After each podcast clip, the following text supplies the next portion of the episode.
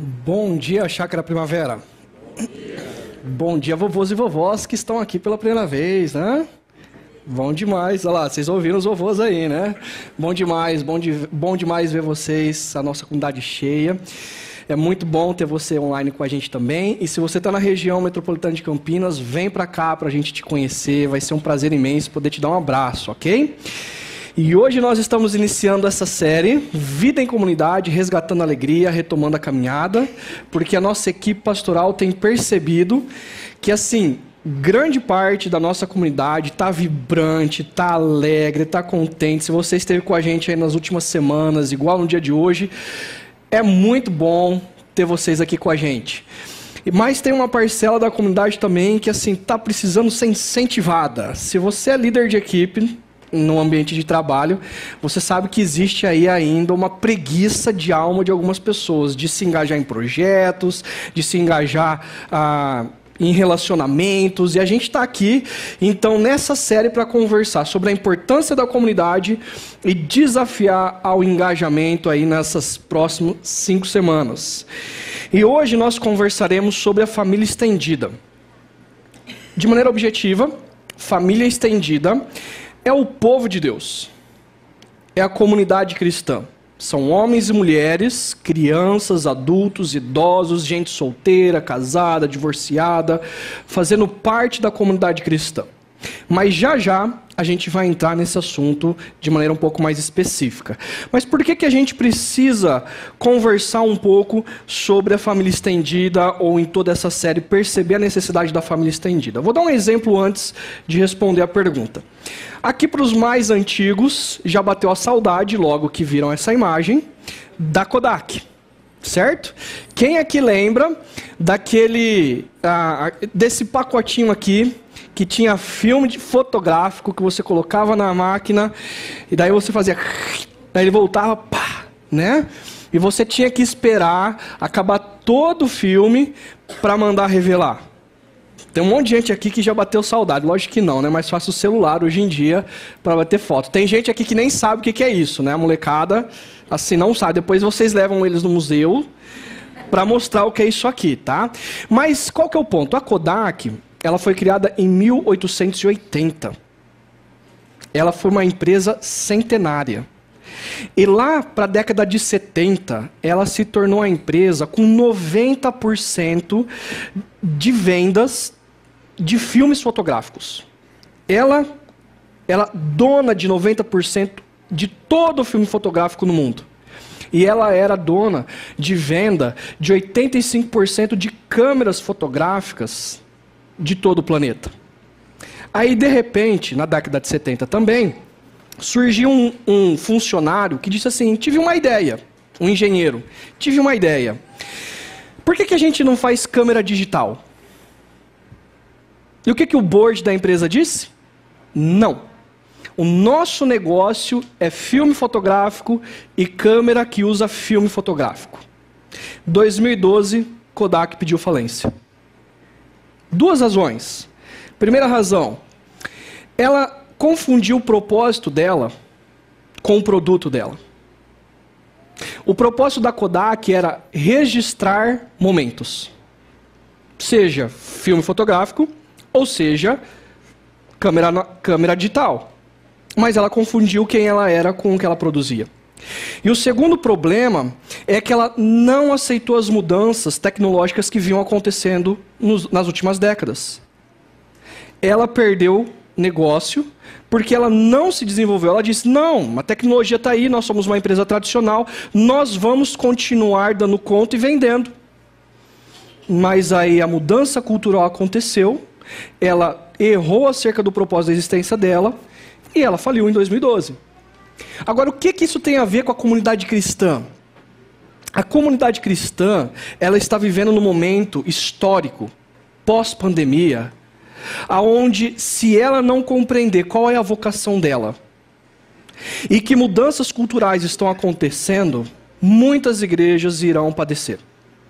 Se, igre... Se muitas igrejas continuarem achando que o papel delas é fazer evento para crente e fazer evento para filho de crente, as mudanças culturais estão acontecendo e elas serão engolidas.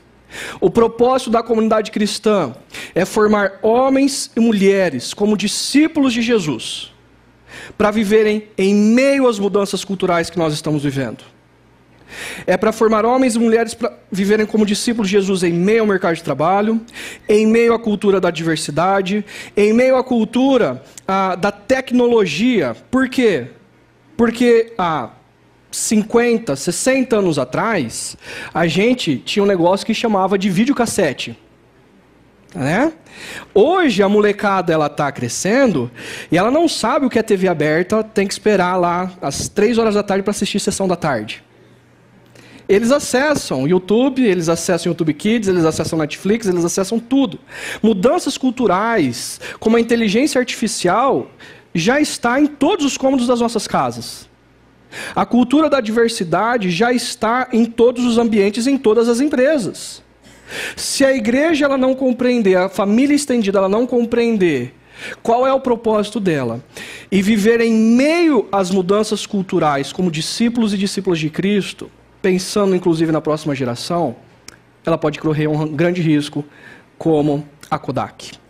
E hoje eu quero conversar com vocês a partir do livro de Josué, capítulo 24. Mas talvez você esteja aqui e vai falar: quem é Josué? É meu amigo? Não, não é o seu amigo do trabalho. Josué é um personagem bíblico, ok? Deixa eu dizer para você rapidamente. Quando a humanidade rompe com Deus no início da história, ela diz: Pai, nós não queremos você, nós vamos fazer sociedade e cultura do nosso jeito.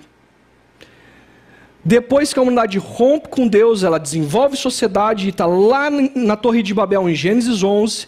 E o grande lema é: Nós faremos o nosso nome grande sem Deus, sem o Pai querido, sem o Pai amoroso. No meio daquela bagunça toda da Torre de Babel, Deus escolhe um cara chamado Abraão, junto com a sua descendência, que virá a ser Israel, para ser uma nação que viva numa aliança para com Deus, uma aliança de amor, de cuidado, de sustento, e essa essa nação seja luz para as outras nações, para compreenderem o amor de Deus por elas. E Abraão está lá no meio de Babel, junto com o pai dele adorando outros deuses, adorando outros ídolos. Abraão é igual qualquer pessoa, ele não tinha nada de especial. Mas Deus escolhe Abraão para ser esse cara. E aí, a partir dele vem Isaac, de Isaac vem Jacó, Jacó tem 12 filhos, e desses 12 filhos surge a nação de Israel. E a nação de Israel se torna escrava no Egito, durante 400 anos. E Deus chama um cara do meio do Egito chamado Moisés. Aí, aí você já está lembrando quem que é um pouquinho da história bíblica, certo? Moisés. Tem até filme dele. Né? Vocês já assistiram também o desenho com as crianças. Moisés foi chamado por Deus para libertar o povo da escravidão do Egito. E aí Moisés conduz o povo de Deus em meio ao deserto, na direção da terra de Canaã. Moisés chega até ao limite da terra de Canaã e ele passa o bastão para Josué.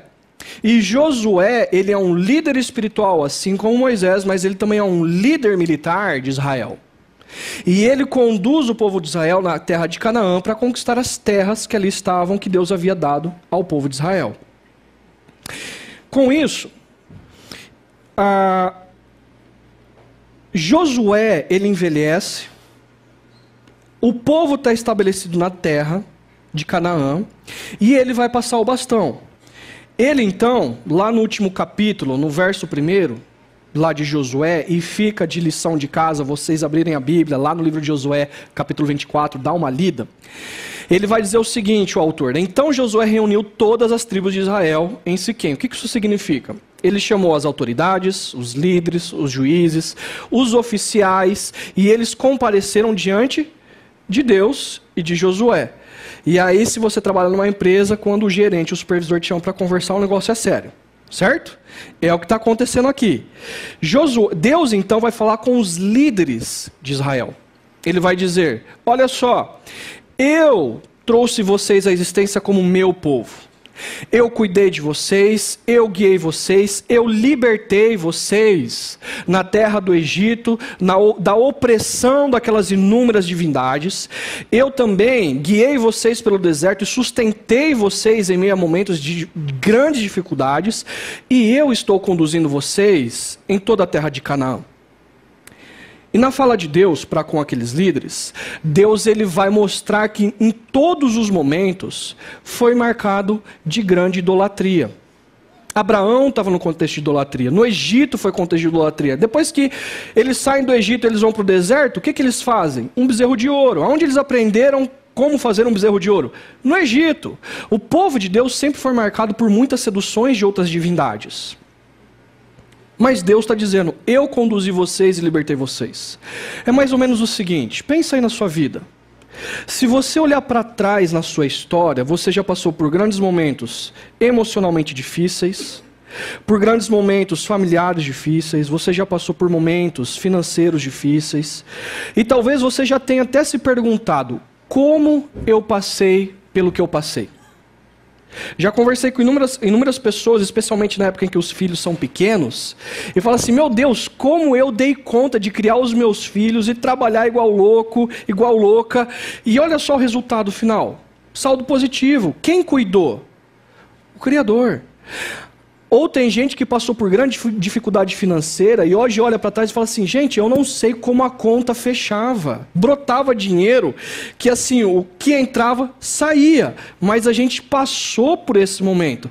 Quem conduziu a sua história até aqui? O Deus Criador. Ele que sustentou, ele que libertou, ele que te salvou, ele que tem cuidado de você. E você também viveu momentos em querer flertar com situações aonde você era seduzido talvez pelo dinheiro, por propostas, por abandonar o casamento. Mas Deus sustentou você em meio a tudo isso. Então, o povo agora se encontra, nesse momento, num novo ciclo de vida, assim como nós, humanidade, estamos entrando no novo ciclo de vida. A gente não apalpa isso. Mas daqui a 100 anos, vão olhar para trás, vão dizer assim: a humanidade passou pela Idade Média, passou pela modernidade, passou pela pós-modernidade, pela, pela, pela a época, era contemporânea, e de repente daqui 100 anos vão inventar um nome e vão dizer a humanidade depois da Covid-19 participou de um ciclo chamado tal. E nós estamos vivendo esse ciclo. É um novo ciclo da humanidade. E o povo estava vivendo diante de uma cultura pluralista, com inúmeras tentações de mente e de coração, assim como nós estamos vivendo. Diante disso, Josué chega para aquela liderança e diz: Eu preciso dizer duas coisas para vocês. Primeiro, vocês precisam resgatar. Qual é a razão da existência de vocês? Vocês precisam tomar uma decisão.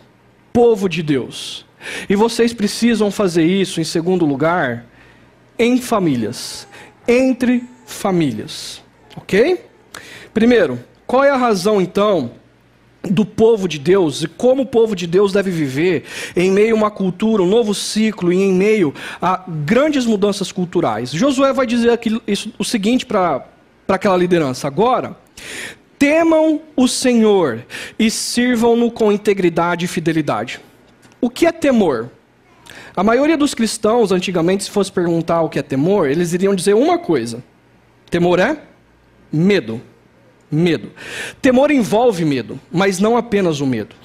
Temor, dentro do significado bíblico, é você ter alguém em alta consideração. Você apreciar alguém com profunda reverência por quem ele é e porque, pelo que ele fez. Vou dar um exemplo. Pensa aí se você gosta de esporte. Ou pensa aí se você é um profissional ou alguém da área artística que você gostaria, você admira muito, você já leu livros, já viu filmes, já viu vídeos, e você admira essa pessoa e ela te chama para um almoço. Como que você se sentiria tendo um almoço com essa pessoa na sua frente? E eu vou piorar a situação. Você vai comer uma macarronada com muito molho vermelho. E só tá você e essa pessoa na sua frente. Qual, quais são os seus medos? Perceba, aí envolve medo.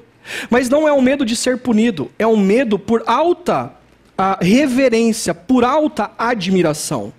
O seu medo é, por exemplo, de você, a hora que você for colocar aquele macarrão na boca, se sujar de molho. Não é? E você passar a conversa inteira com aquela pessoa sujo. Ou fazer uma piada, ou você fazer um comentário, ter um comportamento que não convém àquele momento. Temor é uma profunda reverência, uma profunda ah, senso de honra por quem está diante de você e por quem essa pessoa, pelo que essa pessoa fez, que envolve medo. E aqui Deus acabou de falar com Israel, com a liderança do povo, dizendo: Ei, eu resgatei vocês, eu salvei vocês, eu sustentei vocês, e agora vocês estão diante de uma terra com inúmeros ídolos. E Josué está dizendo então: portanto, temam ao Senhor. Vocês estão vivendo um novo ciclo de humanidade, de mudanças culturais. Temam a Deus, honrem a Ele, pensem em quem Ele é, pensem no que Ele fez por vocês. E quando a gente vai para a Septuaginta, a Septuaginta é o Antigo Testamento em grego, ok? Foi traduzido para o grego. Você pega essa palavra temor, ela está no imperativo passivo. Temor não é algo que você acorda e fala assim: hoje eu vou vestir o temor. Não. É algo que você permite ser enchido. Mas como que você se enche de temor por Deus? Você precisa ter compreensão de que a sua vida profissional, o seu casamento, a criação dos seus filhos, a maneira como você lida com a sexualidade, a maneira como você lida com as planilhas da sua vida financeira, tudo isso é vivido diante de Deus. Se Deus, Ele é e Ele está presente em todas as áreas da sua vida, o tempo todo, 24 horas, e tudo que você faz é feito diante dEle, você faria o que você faz do jeito que você faz? Ou algumas coisas mudariam? Pensando no que Deus fez pela humanidade, morrendo, ressuscitando naquela cruz e conduzindo a sua vida pessoal e a sua família, o que você faz do jeito que você faz, reflete temor a Ele? Na medida em que você pensa nisso, você se enche de temor por quem ele é e pelo que ele fez por você. E aí Josué vai continuar dizendo o seguinte: e sirvam-no com integridade e fidelidade. Perceba, o temor vem antes do serviço. Você serve a quem você teme. Isso é muito sério. Isso é muito sério. E serviço aqui pode ser traduzido como adoração. Tudo o que você faz é adoração, ou alguém, ou alguma coisa, ou ao Deus Criador, ou alguma outra criatura do Deus Criador. Você pode ah, temer o dinheiro, porque o dinheiro determina aquilo que você faz com a sua vida, com a sua carreira profissional, ou você pode temer ao Senhor que sustenta você e criou o dinheiro. E então a maneira como você lida com o dinheiro é uma forma de adoração, uma forma de serviço a quem você teme. E aí ele vai dizer o seguinte: joguem fora os deuses que os seus antepassados adoraram, além do Eufrates, ele está fazendo uma referência lá a Abraão e no Egito. E sirvam ao Senhor. Isso é um imperativo. Ei, joguem fora. Não permaneçam assim. Vocês estão sendo seduzidos por uma cultura que está em constante mudança e tentando convencer a mente e o coração de vocês a adorarem outras divindades que não ao Deus Criador, porque as divindades dizem para vocês fazerem uma coisa e o Deus Criador diz para vocês fazerem outra. Joguem fora os ídolos. É mais ou menos o que Jesus já falou quando ele ah, estava conversando com os seus discípulos, lá em Lucas, verso 3, capítulo 16, verso 3, ele diz o seguinte: Nenhum servo pode servir a dois senhores, pois odiará um e amará o outro, ou se dedicará a um e desprezará o outro. Vocês não podem servir a Deus ou ao dinheiro. Jesus está falando isso. Perceba que é um eco do que Josué estava falando. E aí, ah, imagina só que você tem dois patrões. Já pensou você ter dois patrões? Coisa horrível. Um patrão entra na sua sala e diz: Olha, eu tenho uma lista de coisas para você fazer aqui. E você diz: Ok, vou fazer o que você tem para me dizer. E aí chega o outro patrão e diz assim: Ei, para com essa lista aí. Ah, esse patrão aí não serve para nada. Você vai fazer a lista que eu estou te dando para fazer agora. Quem que você vai obedecer? É isso que Jesus está falando, literalmente. Não tem como você servir a dois senhores, ter dois patrões. E para quem aqui tem vários supervisores numa empresa, sabe a loucura que é esse negócio? Você vai agradar quem? Porque porrada você já vai levar mesmo, né? Agora, você vai agradar quem? Então, o que Jesus está dizendo e o que Josué está dizendo é: se vocês temem a Deus, a maneira como vocês vivem é a expressão de serviço, a expressão de adoração. Joguem fora os deuses da cultura da qual está tentando seduzir vocês. A cultura é boa, mas quando ela se opõe ao Criador, não. E aí, um exemplo, certa vez conversando com uma mulher, ela dizia o seguinte para mim: Hugo, eu cresci num lar onde a minha mãe, ela dizia o seguinte: Eu cresci minha infância e minha adolescência. Não dependa de homem. Não dependa de homem. Estude, faça faculdade, tenha o seu dinheiro, tenha a sua conta. Não dependa de homem. E aí, Hugo, eu casei, entrei no meu casamento. Eu tive inúmeras dificuldades. Inúmeras dificuldades. Enquanto a Bíblia diz, esposas, honrem aos seus maridos, eu aprendi, não dependa de homem. E essa mulher compartilhando que foi uma luta interna dentro dela, porque ela tinha que escolher ou o Deus Criador dizendo que ela deveria honrar o marido, ou que ela deveria não depender do marido dela de forma alguma. Que casamento que dá certo? Não dá. E ela diz que ela teve que ter essa luta interna, onde ela precisou se jogar fora os ídolos da cultura para aprender a viver em casamento a dois. E aí, num determinado momento, ela diz: e eu tenho um filho pequeno, e eu já tenho a minha faculdade, eu tenho meus recursos. Hoje eu e meu marido nos damos muito bem, meu marido super me apoia, nós cuidamos um do outro. Mas eu tenho meu filho agora. E eu já fiz a minha pós-graduação, o mercado está acelerando, e X dias atrás me ligaram dizendo que queriam me oferecer assim uma grande oportunidade de trabalho para quem é da minha área. Eu ia resolver o problema financeiro da minha família e eu ia estar tá num alto cargo onde todo mundo da minha área gostaria de estar. Tá. Seria um bom negócio para mim. E ela diz o seguinte: eu não gosto nem de falar porque eu tenho raiva de mim mesmo, mas eu neguei. Por quê? Porque essa mulher, ela entendeu que o momento da vocação que Deus estava dando a ela era de cuidado para com o filho e de cuidado para com a família. E ela abriu mão daquilo.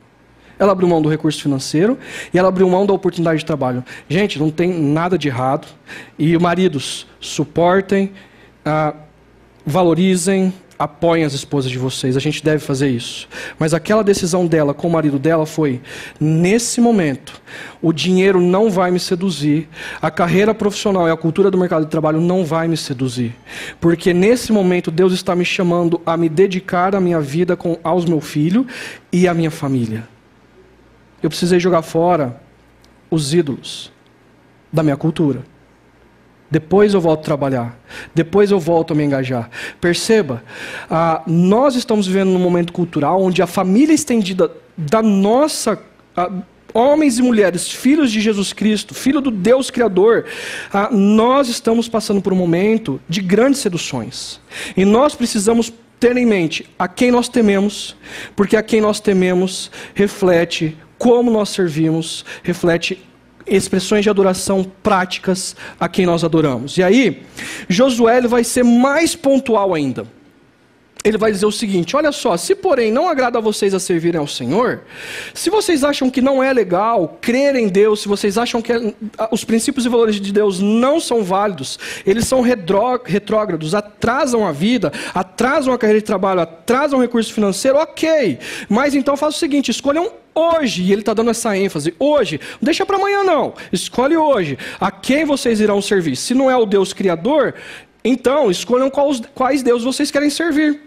Os deuses antepassados que serviram além do Eufrates ou os deuses dos amorreus, em cuja terra vocês estão vivendo. Vocês estão vivendo num novo momento de vida, cheio de deuses, e vocês podem servir. Ok, Perceba, Deus chama o seu povo à existência na história para estar num relacionamento de amor para com Ele e de para sermos luz para todos os outros povos. Agora, Deus quer que nós respondamos a Ele, tomamos uma postura no momento em que a gente está vivendo, mas Ele quer que a gente tome essa postura de maneira voluntária. Deus ele não vai obrigar ninguém a segui-lo, ninguém a servi-lo. O que ele fez na cruz, na sua morte, na sua ressurreição, deve ser o suficiente para que nós tenhamos um compromisso de aliança para com ele e o temamos por quem ele é, e então voluntariamente a gente responde isso em amor, em adoração e em serviço. Mas não por coerção. E é o que Josué está dizendo. Escolham hoje. Se vocês não querem seguir a Deus, não tem problema podem ir. É mais ou menos quando Jesus diz o seguinte lá para os discípulos dele. Ele diz: Olha, é agora vocês devem comer da minha carne e beber do meu sangue. Os judeus dizem: O quê? Esse judeu aí está louco. Não pode beber sangue, é contra a lei, mas Jesus não estava falando literalmente, ele estava dizendo que eu vou morrer e eu vou ressuscitar, o meu sangue, o meu corpo serão dilacerados, meu sangue vai escorrer, mas eu vou ressuscitar e vocês precisam participar do meu sacrifício. E aí as multidões vão embora, porque achavam Jesus louco. E os discípulos dizem assim: Jesus, nossa, sua palavra é muito dura, hein? Seguir você é muito difícil. Jesus vira para os dois apóstolos e dizem: Ok, vocês querem ir embora? Podem ir. Porque estar num relacionamento com Jesus é compreender quem Ele é e o que Ele fez por nós, e como Ele tem cuidado de nós na história.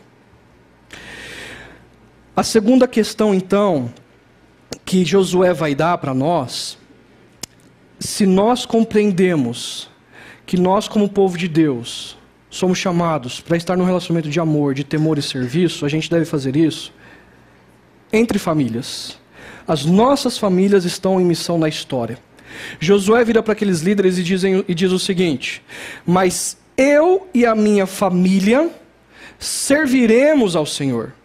Eu não sei vocês, mas eu e a minha família a gente vai continuar leal ao Deus Criador que tem sustentado a gente. E a ideia aqui de família, literalmente ali, é casa, ok? Eu e a minha casa serviremos ao Senhor.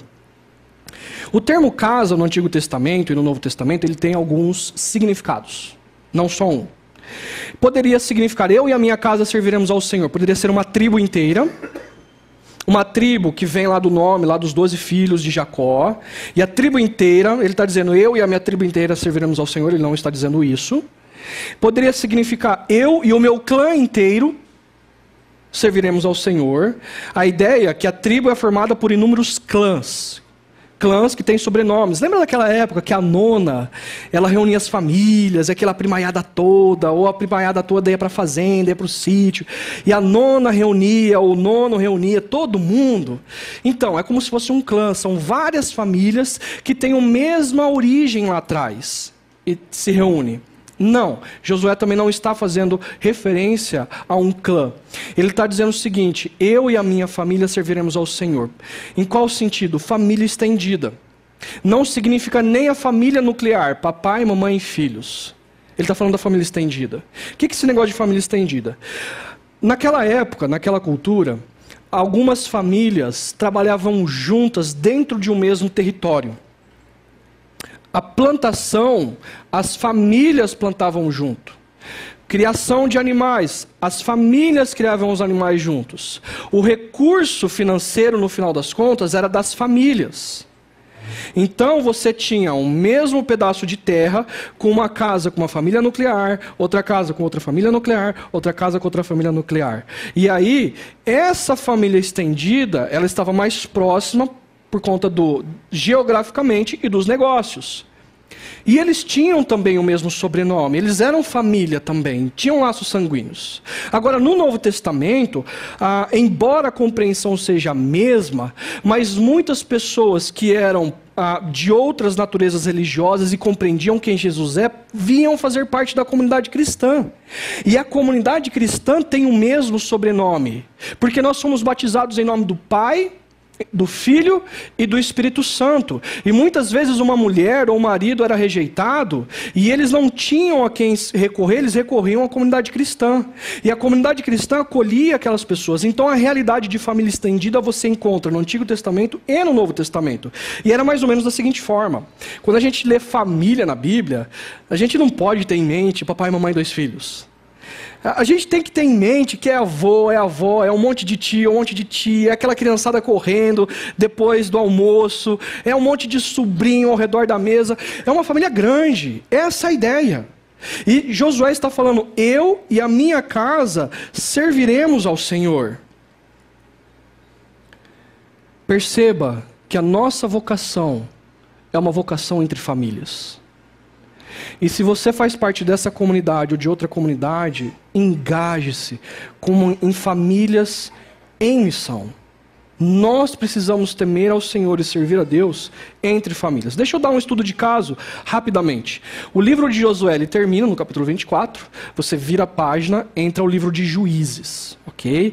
E aí a gente não vai falar sobre o capítulo 1, a gente vai falar do capítulo 2, onde Josué, ah, o, o, autor ele vai dar um breve resumo. Olha só que interessante. Depois que Josué despediu os israelitas, a, a liderança do povo, o que, que aconteceu? o povo prestou culto ao Senhor. Porque Josué disse assim: vocês não querem adorar deuses contra os deuses, eu e a minha casa serviremos ao Senhor. E a liderança diz: nós serviremos ao Senhor. Todo mundo fez isso. Olha o resultado. O povo prestou culto ao Senhor durante toda a vida de Josué.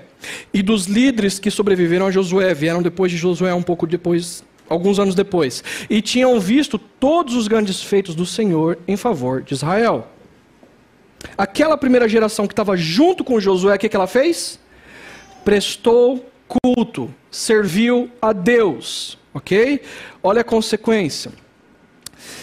Depois que toda aquela geração foi reunida aos seus antepassados, surgiu uma nova geração que não conhecia o Senhor e o que ele havia feito por Israel.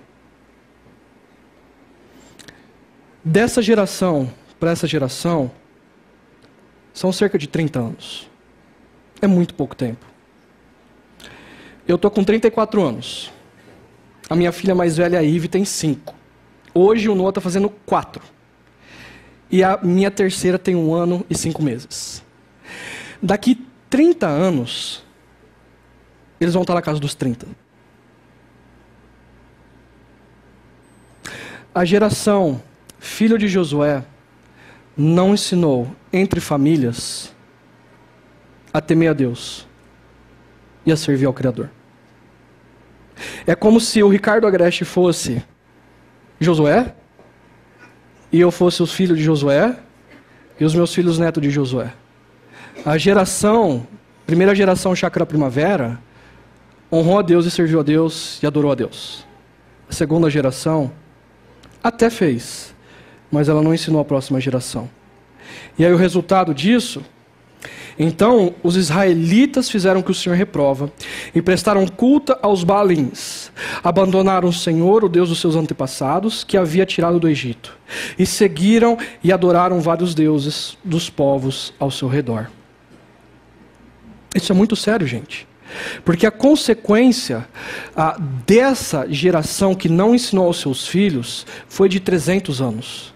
Se vocês lerem todo o livro de Juízes, vocês vão perceber que as próximas gerações, durante 300 anos, padeceu debaixo de grande opressão de outros povos, porque não foram ensinadas a temer e a servir a Deus. Agora, quais são algumas implicações para nós?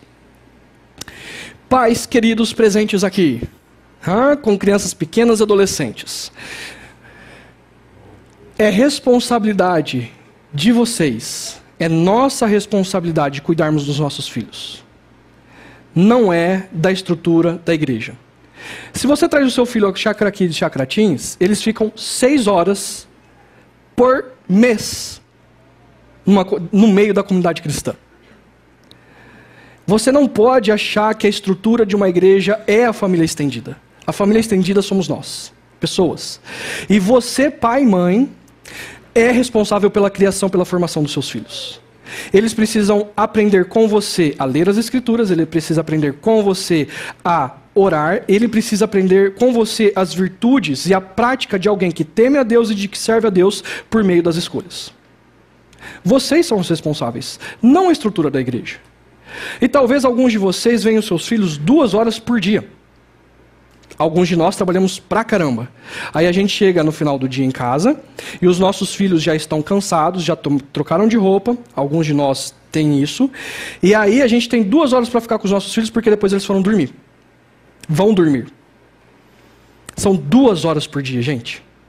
E alguns de vocês estão decidindo ainda fazer mestrado, doutorado e MBA. Sabe quem está educando o filho de vocês? A cultura. Seja por meio da, do colégio, seja por meio da Netflix e de outros streamings. E o YouTube Kids.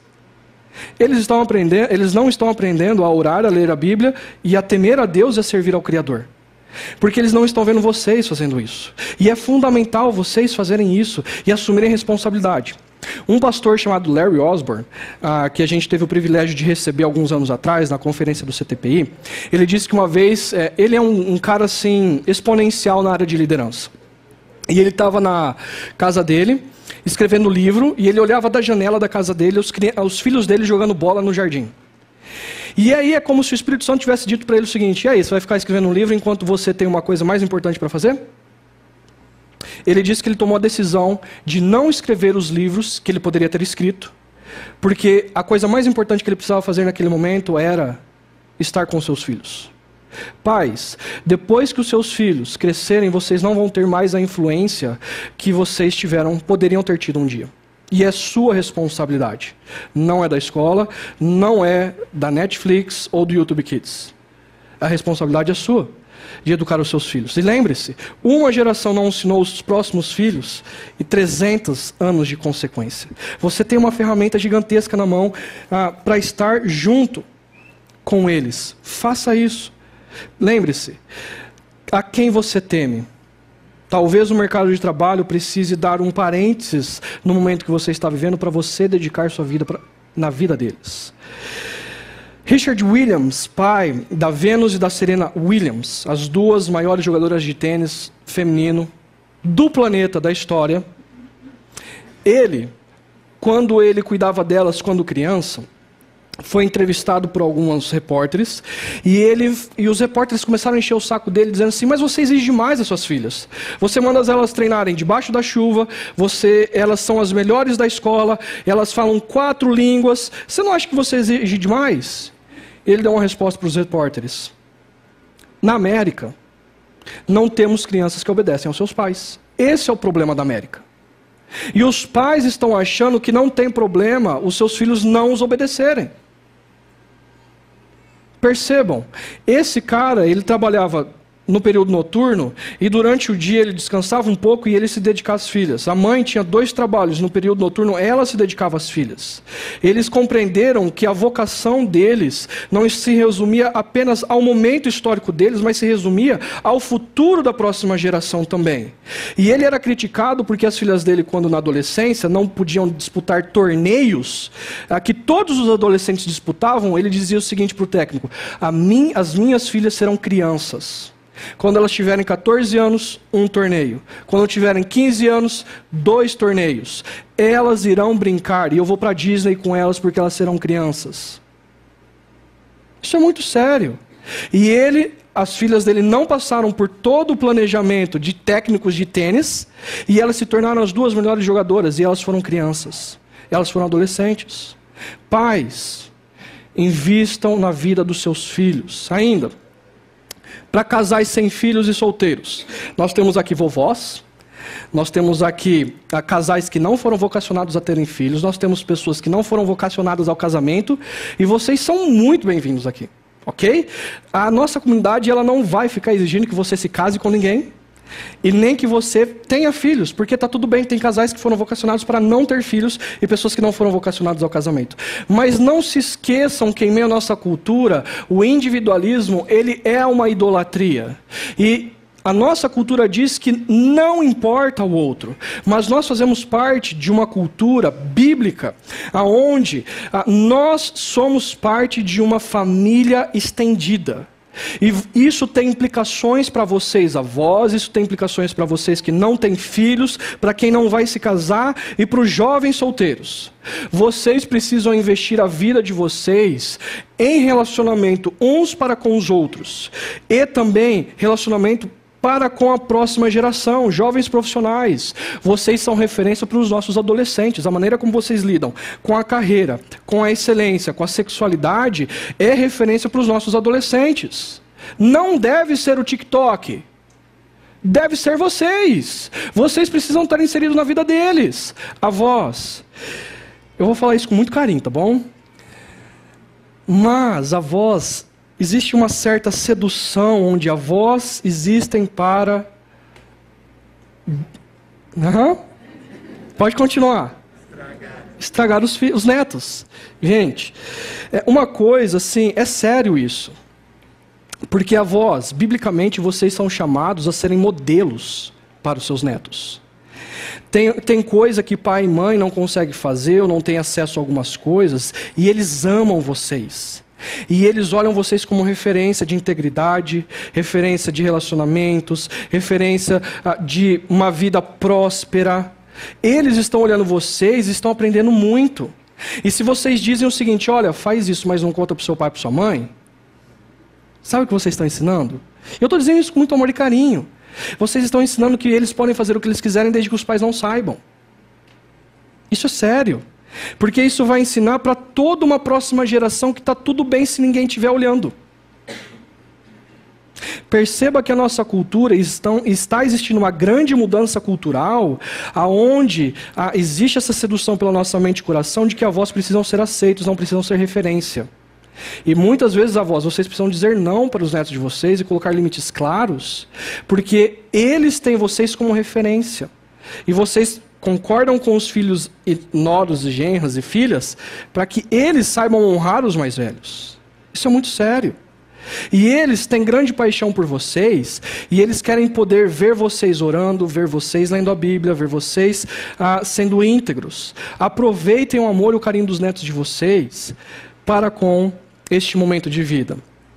A consequência disso, por exemplo, é que a Serena Williams, ela aprendeu com o pai dela de que ser a número um é ótimo. Gente, ninguém está falando para deixar carreira ou deixar de fazer dinheiro. Façam isso. É ótimo, mas lutar pela próxima geração é melhor ainda. Ela aprendeu isso com o pai dela. Sabe por quê? Quando ela ergue a taça de melhor jogadora de tênis do mundo, o que, que acontece no dia seguinte? Vai ter o próximo torneio, vai ter o próximo troféu e vai ter a próxima Serena Williams nascendo na história. E ela vai envelhecer. Ter o troféu é bom, mas cá entre nós, depois que você atingiu o topo do sucesso que você almejava, e o recurso financeiro que você almejava, talvez levou 30 anos, mas os seus filhos passaram e vocês não tiveram eles. E aí, a voz também. Ser o número um é bom, mas lutar pela próxima geração é melhor ainda. Invistam na próxima geração. Comunidade cristã, Chácara Primavera, se veja como família estendida. Não se veja como uma estrutura de organização de domingo, mas se veja como uma família estendida. Sabe o que isso significa? Pais de crianças pequenas. Vocês precisam começar a criar laços com pais de crianças pequenas. Porque daí, a hora que o seu filho for almoçar na casa do coleguinha, da comunidade, ele vai ver o pai, a mãe do coleguinha orando, que é o que vocês fazem em casa. Ele vai ver os pais do coleguinha ah, dando limites e formando o caráter cristão, e eles vão falar assim: isso acontece em casa. Pais de adolescentes, a mesma coisa. Pais de jovens, vocês precisam se unir e perceber que a frustração que você tem com seus filhos, os outros pais também estão vivendo. E aí os mais velhos que já passaram por isso se conectam uns aos outros e com isso vai falar assim: calma, vai passar.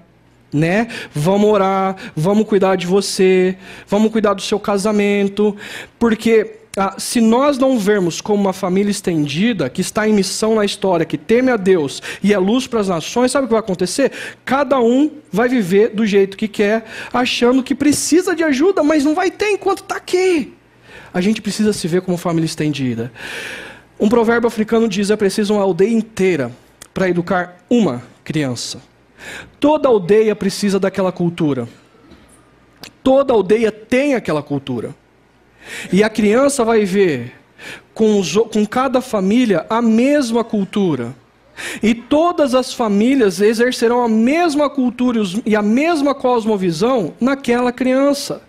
Deixa eu dizer para vocês: nós somos a aldeia. Os nossos filhos são as crianças. Nós precisamos nos ver como aqueles que estão cuidando uns dos outros. E por fim, para quem está chegando na comunidade, procure referências. É comum nós pastores conversarmos com pessoas e elas dizendo o seguinte: Pastor, eu estou com um problema no casamento.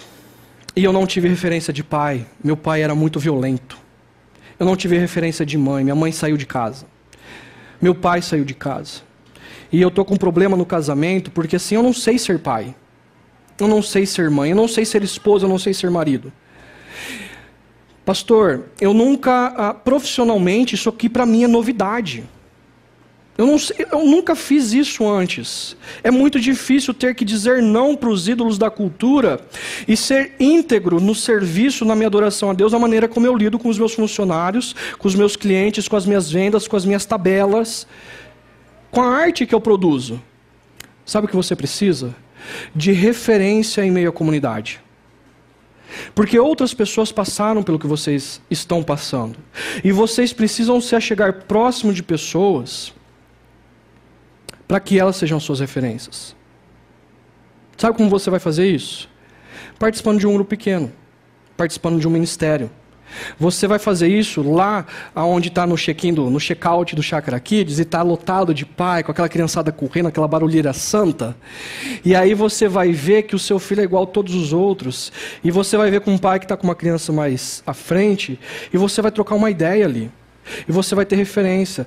No grupo pequeno você vai ver que os casais, todos eles têm problema.